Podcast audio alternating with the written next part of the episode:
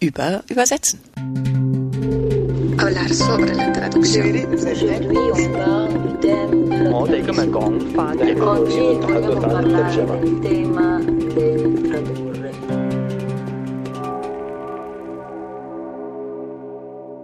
Herzlich willkommen zur sechsten Folge von Über Übersetzen.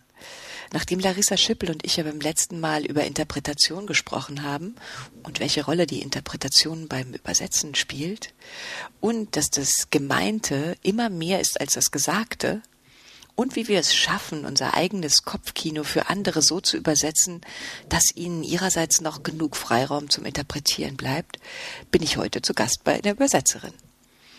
Nein, das heißt nein, nein. Sandra Hetzel ist zu Besuch bei mir. Wir sitzen nämlich ausnahmsweise mal in meinem Büro im Kunstquartier Bethanien in Berlin-Kreuzberg, ganz oben unterm Dach im ehemaligen Clubraum. Aber bevor wir anfangen, möchte ich mich wieder bedanken für euer Lob, eure Ideen, eure Anregungen, eure E-Mails. Zum Beispiel hat ein Regisseur, der uns zugehört hat, geschrieben, dass ihm beim Zuhören ein Bild gekommen wäre. Übersetzen wir ja so, als würde man die Weltkugel, also den Globus, in zweidimensionale Weltkarten übertragen und müsse sich ständig überlegen, wie man eigentlich flächentreu bleibt und wie man die Abstände zum Äquator wiedergibt und wie groß man Grönland zeichnet und so weiter. Ich fand das großartig. Und genau das machen wir jetzt. Wir bewegen uns jetzt mal so ein bisschen auf der Weltkarte Richtung Süden und reden darüber, was das Übersetzen aus dem Arabischen an spannenden Dingen für uns bereithält. Wir, das sind Sandra Hetzel, Übersetzerin aus dem Arabischen, die zunächst in Neapel Malerei studiert hat, dann an der UDK Visual Cultural Studies und 2010 Meisterschülerin von Professor Katharina Sieverding war und jetzt namhafte arabische AutorInnen wie Rasha Abbas, Mohammed Al-Atta und viele andere übersetzt. Außerdem ist sie Gründerin des Literaturkollektivs 1011 für zeitgenössische arabische Literatur. Ja, und ich bin Yvonne Griesel, Übersetzerin, Dolmetscherin, Übertitlerin aus dem Russischen und Französischen, Translationswissenschaftlerin und ich habe mich darauf spezialisiert, fremdsprachige Inszenierungen für Theater und Festivals zu erstellen und zu koordinieren.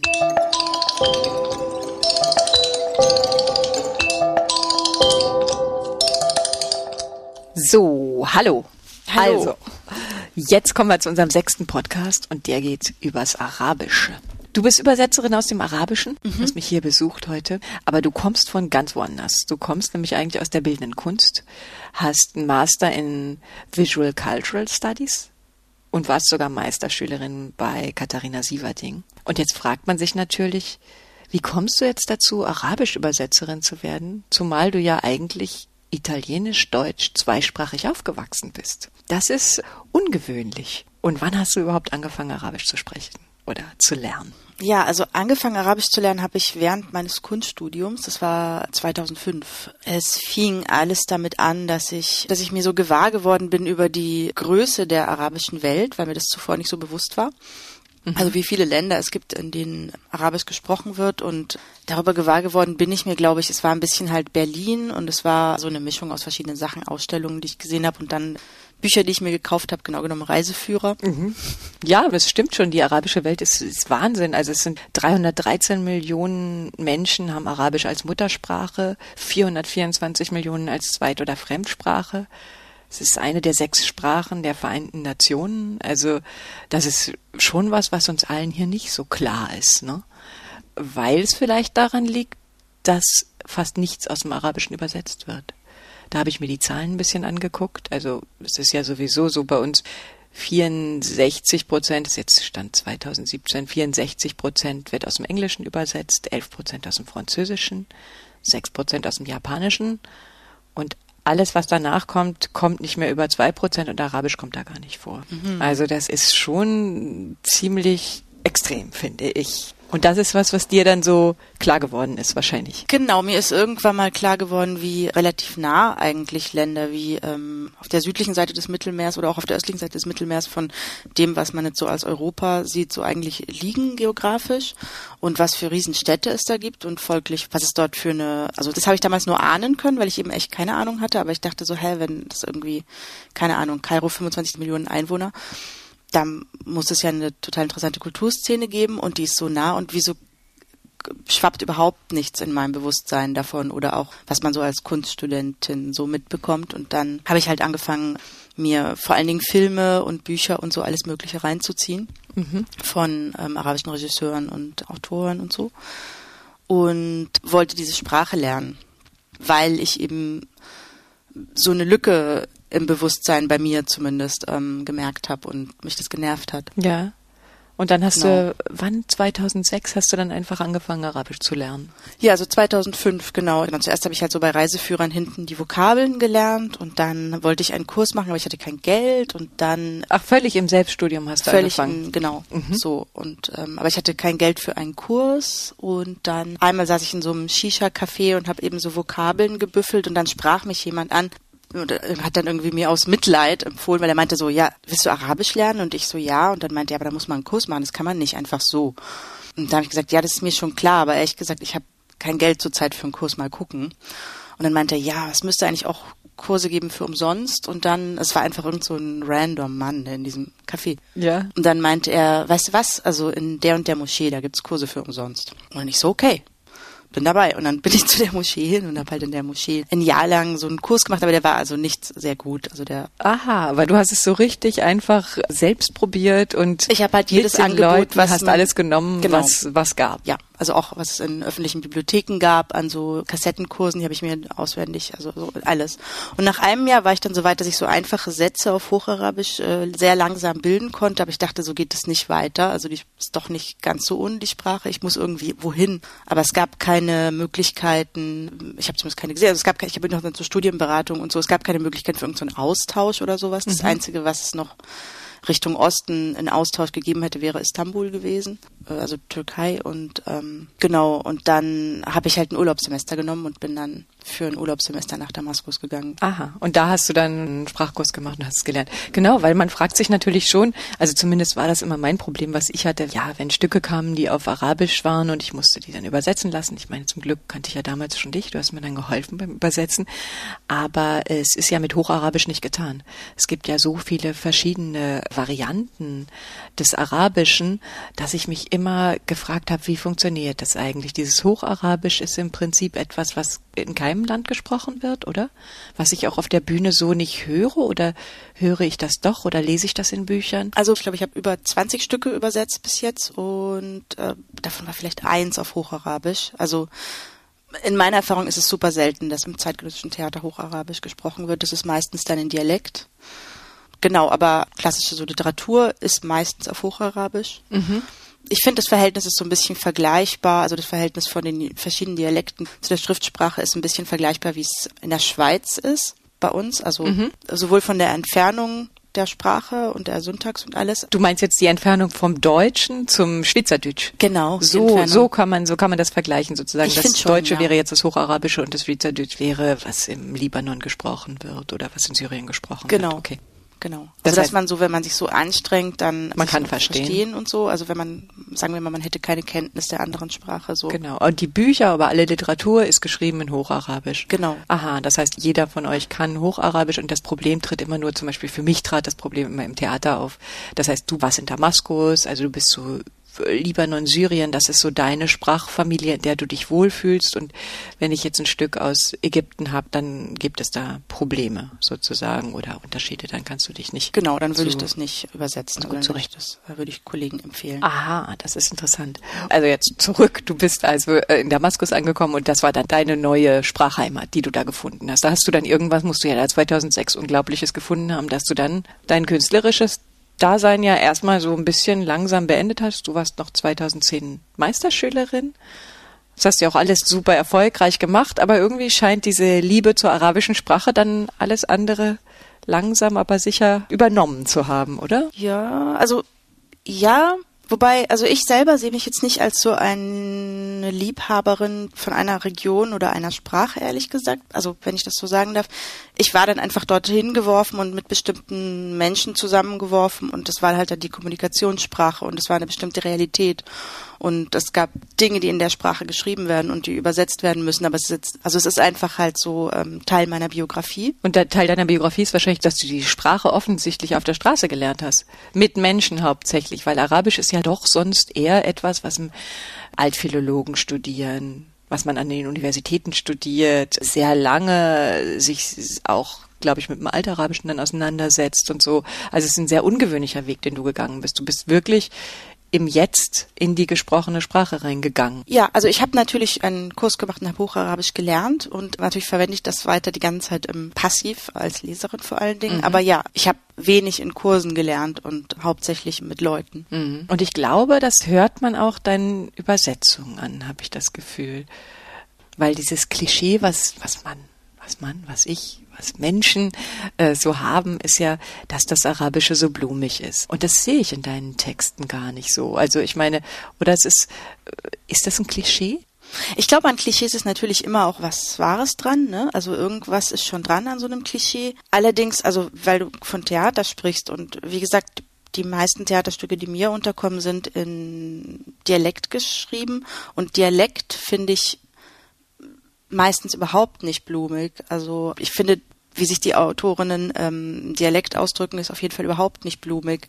Aber ich glaube, das Blumige entsteht, also das gibt verschiedene Gründe. Also einmal hast du halt eine unglaublich lange Tradition von Lyrik im Arabischen, die in Hocharabisch äh, verfasst wird und mhm. da gibt es dann schon viel, was man wahrscheinlich als blumig ähm, sehen kann. Und dann gibt es, glaube ich, auch noch etwas, weil dadurch, dass das Hocharabische von dem Gesprochenen weitgehend entkoppelt ist und es keine Register gibt von so Hörgedächtnis, mhm. hat es oft etwas Abgehobeneres. Und wenn man das dann so eins zu eins übersetzt, dann klingt es sehr blumig. Aha. Mhm. Ach so, das heißt, das eine ist wirklich eher eine Schriftsprache, die man dann wieder in eine Schriftsprachenform zurückbringen muss. Weißt du, das eine sind so Metaphern oder so Bilder oder so, das ist die eine Sache, aber das andere ist dann wirklich so, ich finde, dass oft bei Übersetzungen, die ich jetzt nicht so gut finde aus dem Arabischen, klingt ja auch einfach die ganze Syntax oder die ganzen Sätze total blumig oder so überzogen mhm. und das liegt, also Genau, das ist vielleicht auch so eine Falle beim Übersetzen. Wenn man Arabisch ohne große Umwege einfach, also sehr nah am Original bleibt, dann hast du halt ganz viele Substantivierungen. Und das klingt dann im Deutschen schnell so hochgestochen und, und blumig und, und umständlich einfach. Und wenn man die nicht rausmacht, dann. Ja gut, das, genau, das ist, das ist sozusagen eine Besonderheit. Glaubst du, dass normalerweise ist es ja so, dass man immer sagt, also letztens jetzt habe ich einen Vortrag gehört von einem Pianisten, der hat sein Fach gewechselt und ist Übersetzer geworden. Musikalität und Übersetzen, das ist eng beieinander, das Rhythmusgefühl, gerade in der Lyrik, Leerstellen aufspüren, das ist was sehr Musikalisches, da diese beiden Berufszweige, die werden ganz oft miteinander verglichen und ähm, haben Ähnlichkeiten oder das eine hilft dem anderen. Glaubst du, dass deine künstlerische Ausbildung dir auch zum Übersetzen geholfen hat? Oder kannst du davon was übertragen? Mm, ja, auf jeden Fall. Also ich denke, ein bestimmter Zugang, es ist vielleicht eher ein bestimmter Zugang zu Texten oder zu Geschichten. Aber was Lyrik angeht, kann man das vielleicht nicht verallgemeinern, aber die Sachen, die ich übersetzt habe an Lyrik, das habe ich sehr gern gemacht und die sind mir sehr leicht gefallen. Und ich glaube, das liegt vielleicht ein bisschen daran, im Gegensatz zum Beispiel, also was ich gar nicht kann, sind so sehr trockene politische Texte, die auch so ein bisschen technisch sind. Das heißt aber, du hast im Prinzip einen sehr direkten Zugang zur Sprache gewählt. Also du hast einen direkten Zugang gewählt, wie du diese Sprache lernst, ungewöhnlich, eigentlich würde man sagen total ungewöhnlich. So fängt man nicht an, eine Sprache zu lernen, wie du das gemacht hast. Aber wenn man sich das alles mal so hintereinander vorstellt in seinem Kopf, dann ist es eigentlich ein direkter Weg. Das heißt, du gehst direkt zum Menschen. Du guckst den Leuten aufs Maul, wie Luther sozusagen. Das ist dein Weg. Und das ist auch also deine Form zu übersetzen. Und jetzt ist vielleicht der Moment, sonst werden wir hier so abgehoben. Jetzt hören wir uns doch vielleicht einfach mal eine Übersetzung an von dir. Endlich hat die Langeweile ein Stück Land bekommen. Das gelbe, leere Land, gleich neben dem Pharmakonzern. Als sie entdeckten, dass darunter ein Massengrab liegt, zäunten sie es ein und stellten Wächter auf, die auf die bellenden Nächte schossen, holten alle Knochen heraus und teilten sie auf in dünne, weiße Häufchen, die aussahen wie Sterne auf Erden. Trotz jahrelanger Arbeit konnten sie sie niemandem zuordnen, weswegen sie sie wieder verscharten, mit Baggern, in offene Gräben, wie blinde Augen. Und vor einigen Tagen teilten sie sie als Grundstücke unter den Familien der Getöteten auf. Sie sagten ihnen, dieses Land gehört euch. Sie sagten nicht, dieses Grab.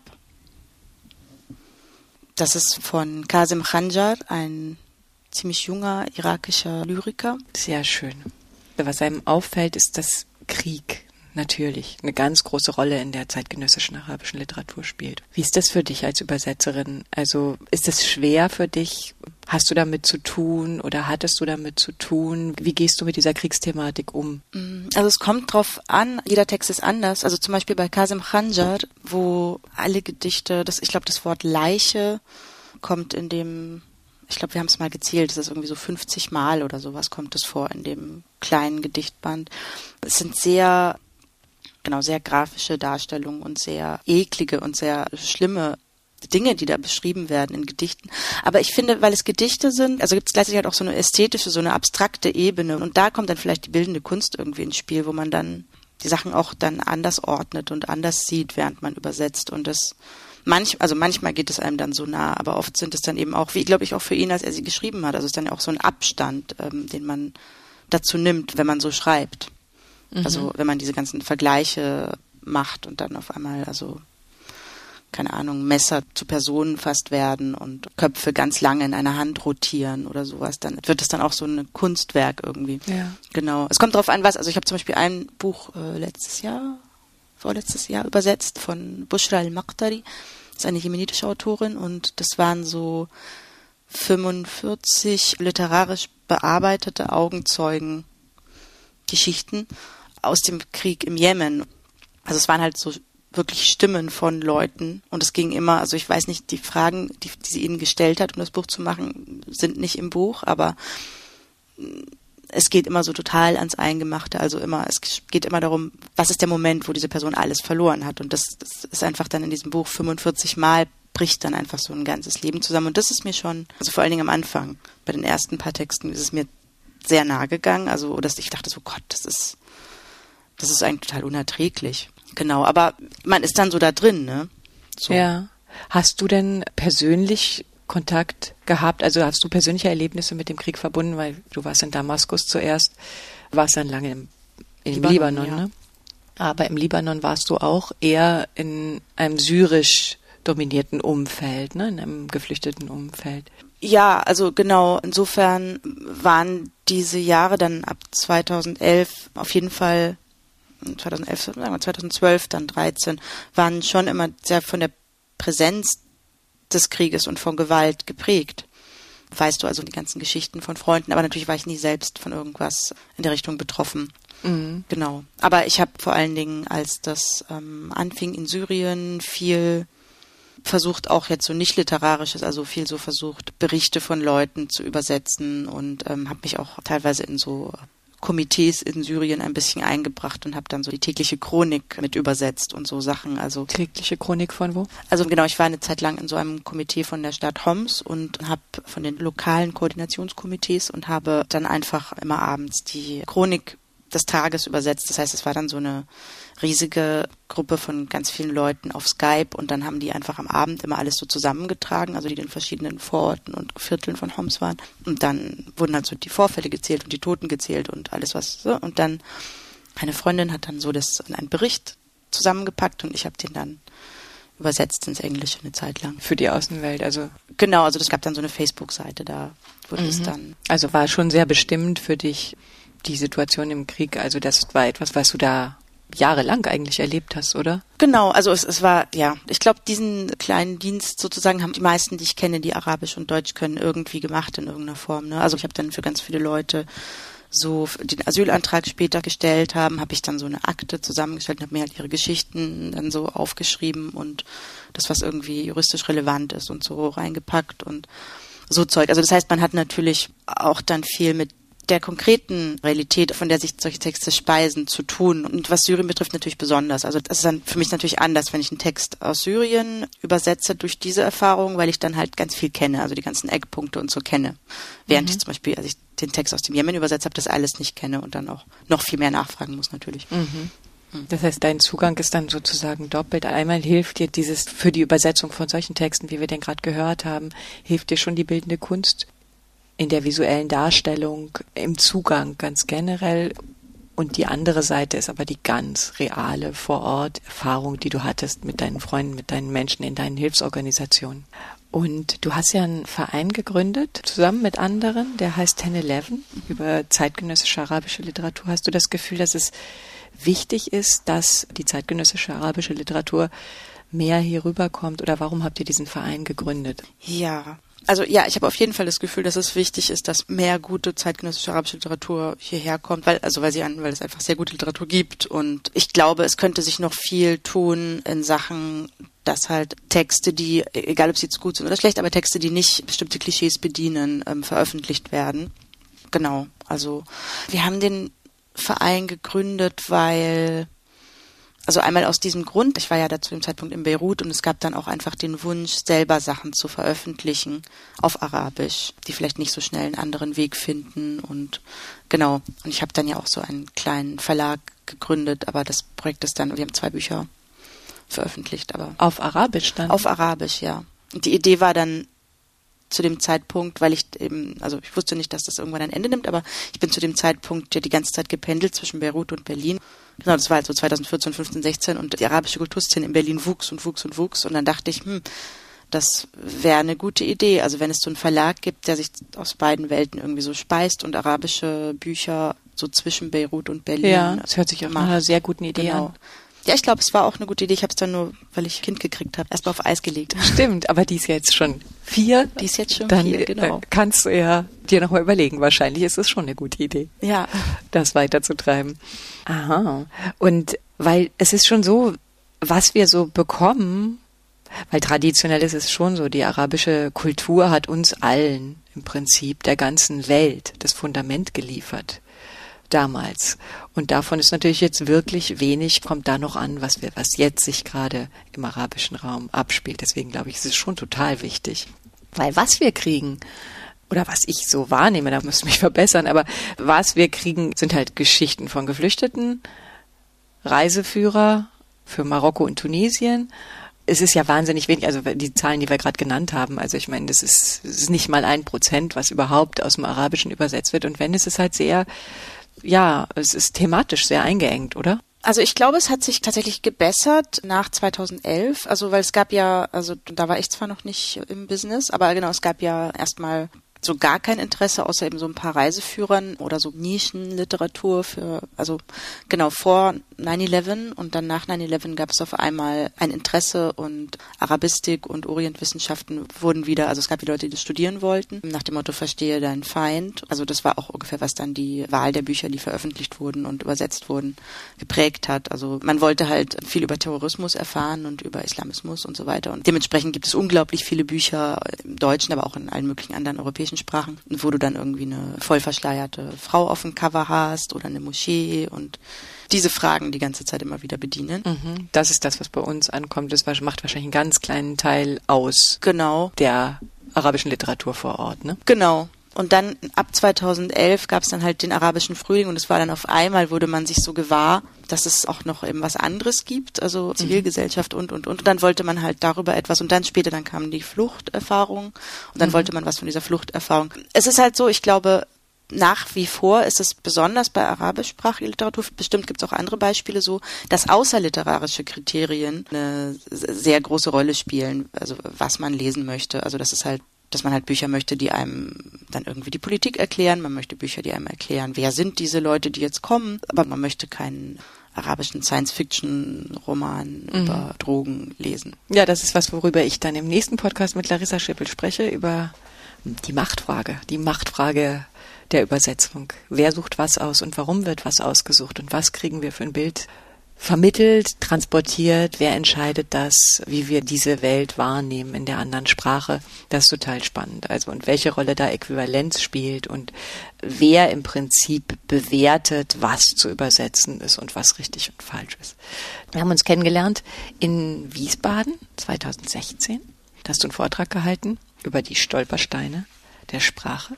Weil dann kommen wir nämlich jetzt nochmal etwas näher an die Sprache ran und was das Übersetzen aus dem Arabischen, man hat die Schwierigkeit bei deinem Thema, das ist so spannend, dass wir so wenig wissen. Wir könnten jetzt stundenlang über den arabischen Frühling reden, über die Entwicklung, aber eigentlich sind wir auch hier ein bisschen, um übers Übersetzen zu reden.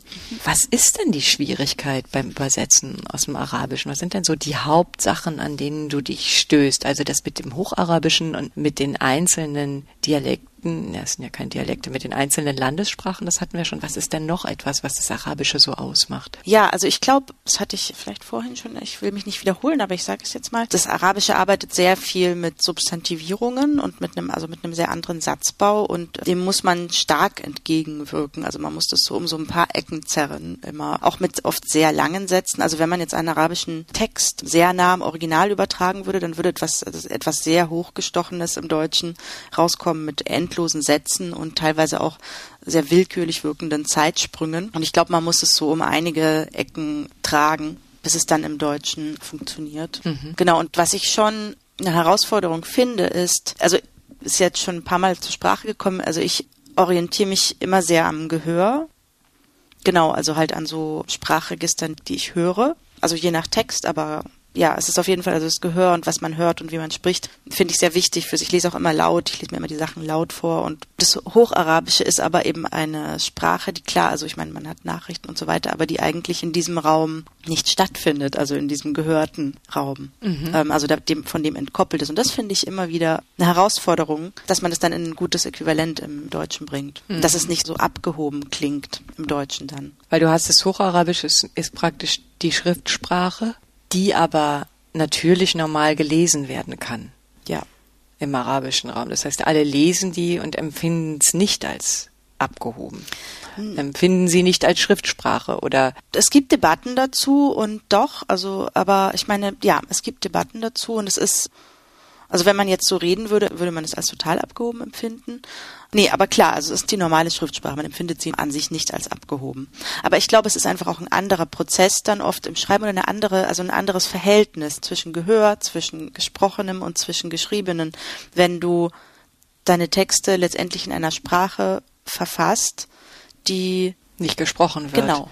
Also, also dann ist es wie beim Schweizerdeutsch. Genau. Genau. Das, das Nur mit dem Unterschied, dass das Schweizerdeutsch ein Nachbarland hat, in dem diese Sprache gesprochen wird, mhm. mit der Medienproduktion etc., während das Arabische keinen Ort hat, sondern nur eben verschiedene Räume wie Bücher, ähm, Nachrichtensprecher und so weiter, in denen diese Sprache lebt. Mhm. Genau. Und das finde ich immer wieder tricky. Also das dann. Das heißt, also, du hast wie zwei Sprachen. Also jeder Mensch hat zwei genau. Sprachen zur Verfügung. Er hat eine, in der er liest und die andere, der kommuniziert, spricht, äh, sich austauscht genau. mit anderen Menschen. Und das betrifft aber alle. Und du hast es aber in, in, Schrifttexten immer wieder mit diesem Hocharabisch zu tun. Und um jetzt eine adäquate Übersetzung zu machen, also eine entsprechende Übersetzung, würde es dir nichts helfen, das in ein absolutes Schriftdeutsch zu übersetzen, sodass wir lesen und denken, okay, das kann man nicht mehr sprechen, sozusagen. Das, genau. was wir, was du gerade vorgelesen hast, das war ja etwas, was man sehr gut sprechen konnte. Das hm. hättest du wahrscheinlich auch auf eine andere Art übersetzen können. Also du hättest uns das auch auf einen sehr starkes Schriftdeutsch bringen können. Und dann würden wir aber trotzdem nicht mehr das Gleiche lesen, was die arabischen Rezipienten lesen. Exakt, genau. Also das es ist, ist wirklich einfach, schwierig. Es ist ein anderes Verhältnis, eben das, das Verhältnis zwischen gesprochener und geschriebener Sprache ist sehr anders und es ist dann eben, äh, finde ich, von den Registern her oft ziemlich schwierig. Mhm. Und deswegen kriegt man manchmal solche Übersetzungen aus dem Arabischen, die man liest, wo man sich denkt, na ja, was ist das genau? Was wollen Sie mir damit sagen? Das kann ja nicht sein, dass sozusagen auf einem dermaßenen Niveau die Sprache, also diese Schriftsprache sich abspielt, dass sie, dass sie sich richtig sperrt gegen meine Augen. Und das, das ist das, was du tust. Du, du schlägst diese Brücke zwischen diesen beiden Sprachen, zwischen der Schriftsprache und der gesprochenen arabischen Sprache und versuchst uns sozusagen Mittel zu geben im Deutschen? Ja, also aber ich denke, genau, also ich denke, das muss man eigentlich auch, um einem Text gerecht zu werden, weil er halt einfach für den arabischen Leser nicht so abgehoben klingt, wie dann der Deutsche für den deutschen Leser klingen würde. Mhm. Ja, das und das macht auch, also ich glaube, dass das schon das also bei neueren Texten, dieses blumige Klischee, was sich ja weiter äh, vorzieht, liegt auch teilweise daran. Also blumig ist ja dann oft auch irgendwie äh, antiquiert. Ja, blumig ist immer, das sagt man immer, wenn einem sonst nichts einfällt, hölzern, blumig. Äh, genau. So versucht man ja immer Übersetzungen zu charakterisieren. Ja, und ich denke, das kommt halt, ich denke, das kommt daher. in ganz vielen Fällen daher. Also Dass nicht an der Tradition der sufischen Liebeslyrik, ah. sondern ich glaube, es liegt eher daran. Dass man sozusagen wieder, wieder dieses, äh, darüber reden wir nächstes Mal, nämlich hier im Podcast, wieder diese Äquivalente sucht, die man so nicht finden kann. Aber eigentlich wird ja klar, was deine Schwierigkeit ist oder dein, wir hatten über Skopos geredet, über den Zweck der Übersetzung hier im Podcast. Und das heißt, deiner ist also ein, dein Hauptinteresse oder das, was du dir als Bündel in deinem Kopf zurecht gemacht hast, dein Übersetzungsauftrag ist diese Verbindung zwischen diesen beiden Ebenen, zwischen der schriftlichen und der mündlichen, sozusagen den Mittelweg durch in die deutsche Kultur zu finden, so dass wir wirklich das bekommen, was auch der arabische Leser liest und nicht einfach dieses Schriftliche in, in einem so extremen Schriftdeutsch abzubilden, das bei uns ankommt, das ist irgendwie merkwürdig, das ist befremdlich, weil es eben niemand befremdet im arabischen Raum, sondern die können das, sie können switchen zwischen diesen zwei Ebenen. So, jetzt würde ich ganz gerne noch darüber reden, was du so vorhast, weil du hast ein spannendes Projekt vor, mit Kinderbüchern eigentlich, weil dein Freund ist aus Syrien und ist ein bekannter Kinderbuchillustrator gewesen, weil er eben auch Künstler ist. Und ihr habt jetzt eine tolle Idee, was man in Deutschland machen könnte. Genau, zusammen auch noch mit einem dritten Freund, der einen sehr tollen arabischsprachigen Buchladen in, in Schöneberg hat, Khan Janub haben wir eigentlich schon, reden wir darüber seit, seit ein paar Jahren, also weil wir alle in der Situation sind, dass wir eben ähm, zweisprachige Kinder mit Arabisch-Deutsch in, in Berlin großziehen und die Kinder auch äh, zweisprachig großziehen wollen. Aber gibt es ein bisschen ein Problem mit der arabischen Kinderliteratur. Wir lesen alle sehr viel und die arabische Kinderliteratur ist größtenteils auf Hocharabisch verfasst, was auch ah, äh, ja wieder genau, wo wir drüber gesprochen haben, natürlich in der Schriftsprache verfasst. Genau. Und das macht Sinn, dieses Angebot bestimmt für Kinder, die jetzt in einem arabischen Land aufwachsen, weil dann mit der Vorschule fängt dann schon an, dass Hocharabisch so als Lehrsprache reinkommt, aber auch die ganzen Cartoons im Fernsehen, Mangas und so ist alles ins Hocharabische synchronisiert. Und man ist der Sprache irgendwie ausgesetzt und dann mit der Schule sowieso. Mhm. Hier fällt es weg. Das heißt, zu Hause hört man nur den jeweiligen Dialekt und sonst halt Deutsch, ne? Als genau, als, als Zweitsprache Deutsch, ja, als genau. Schriftsprache Deutsch, genau. Genau. Und deswegen, also wenn, wenn wir unseren Kindern ein arabisches Kinderbuch vorlesen, so wie es da steht, dann sagen die halt innerhalb von kürzester Zeit, Entschuldigung, ich verstehe nichts. Und dann entweder weicht man halt dann nur auf deutsche Literatur aus oder man übersetzt, was wir dann eben oft machen, ein Kinderbuch dann so während dem Lesen in Dialekt Ah, simultan übersetzen, das, was Irina Bonders macht, sozusagen live simultan übersetzen, okay. Von genau. Literatur, was wahnsinnig schwer ist und eigentlich nicht geht. Genau. Und was dann auch dazu führt, dass man halt jedes Mal anders übersetzt, natürlich. Also man. Äh, oh, was Kinder gar nicht mögen bei Kinderbüchern. Das muss ja immer ganz genau das Gleiche sein. Ich durfte ja bei meinen Kindern, die haben immer Puderbär von Harry Rowold gehört. Die konnten keine andere Übersetzung ertragen. Stimmt, man darf ja nicht abweichen. Genau. Und wie wollt ihr dem entgegenwirken? Also wir wollen halt sehr gute Kinderliteratur auf levantinischem Dialekt verfassen und auch Sachen übersetzen in levantinischem Dialekt. Genau. Und, und illustrieren dann auch. Und illustrieren dann auch. Oh, das ist aber ein sehr schönes Projekt. Und das macht ihr dann zweisprachig oder nur auf Arabisch? Eigentlich ist der Plan nur auf Arabisch, genau. Und, und wir glauben, dass es aber auch interessant ist für Kinder, die in der arabischen Welt leben, also zumindest in den Regionen, in der der Dialekt gesprochen wird. Ja, sehr spannend. Das ist eine total gute Idee. Da bin Weil ich gespannt. Es ist ja auch wissenschaftlich erwiesen, dass, also das ist jetzt bei uns nicht so das Problem, aber bei vielen anderen vielleicht, dass Kinder, bei denen zu Hause in der Muttersprache, die dann vielleicht eine Minderheitensprache ist, eine Lese- und eine Schreibkultur praktiziert wird, dass die sich wesentlich leichter dann auch tun mit der Mehrheitensprache, mit Deutsch. Ja. Und das ist natürlich ein Problem, weil halt die verfügbare Literatur bis jetzt ist eben nicht in der Sprache, die das Kind zu Hause hört, wenn das ja. Kind in Deutschland aufwächst, sondern es ist in einer dritten Sprache. Das heißt, da schließt sich jetzt aber der Kreis. Das heißt, das ist jetzt eine Brücke, die du schlägst auf verschiedene. Einerseits in deiner Familie schlägst du die Brücke, andererseits zwischen Grafik und Illustration und Übersetzung und den zwei Sprachen. Das ist ja genau das, was du machen wolltest. Damals, 2006. Das ist super. Das ist echt wunderbar. Und was wir noch ganz vergessen haben zu erwähnen, was die ganze Zeit noch erwähnen, weil das hörte sich jetzt so an, du hast es so gelernt, mit offenen Ohren und offenen Augen bist du 2006 in diese Sprache hinein gestolpert, ja nahezu. Da muss man schon dazu sagen, dass wenn Sandra Arabisch spricht, dann dauert es sehr, sehr lange, bis die anderen merken, dass sie nicht aus Syrien ist selber, weil sie nämlich komplett akzentfrei spricht. Das wollte ich nochmal erwähnt haben. Oh, danke. Aber ja. Ja, es ist wahrscheinlich wichtig. Bei dem, was du erzählt hast, wird ziemlich klar, was Übersetzen ausmacht.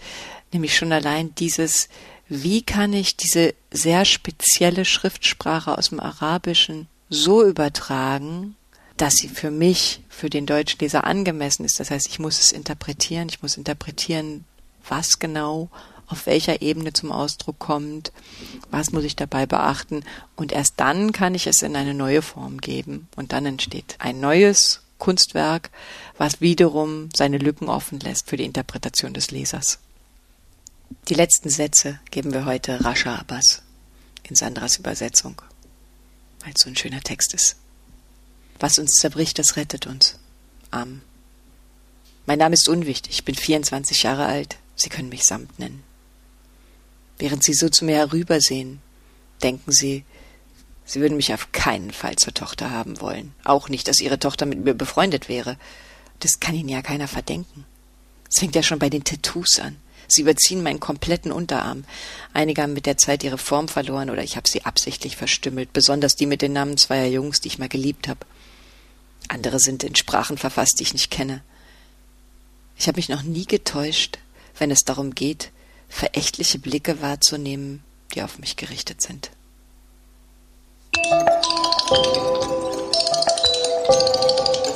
Das waren Yvonne Griesel und Sandra Hetzel im Gespräch über Übersetzen. Vielen Dank fürs Zuhören. Wir hoffen, es hat Spaß gemacht. Und auf unserer Website über übersetzen.de verlinken wir alle Informationen, ein bisschen Literatur und ein paar interessante Texte zu dieser Folge. Und in der nächsten Folge spreche ich mit Larissa Schippel über Äquivalenz und was Äquivalenz eigentlich mit Macht zu tun hat. Ja, wenn Sie mögen, abonnieren Sie doch über Übersetzen überall, wo es Podcasts gibt. Empfehlen Sie uns weiter, diskutieren Sie mit uns auf Facebook, Instagram. Und wenn Sie oder ihr Fragen oder Anregungen oder Kritik habt, dann könnt ihr uns auch gern per Mail kontaktieren. Schreibt einfach an podcast.sprachspiel.org. Wir freuen uns über jedes Feedback. Ja, dann tschüss. Wij willen vertalen. Wij willen tolken. Y por supuesto, hablar de la traducción. Переводить, переводчица, переводчик, переводчик. Обсуждаем наши переводы. Переводить. Ты переводчица?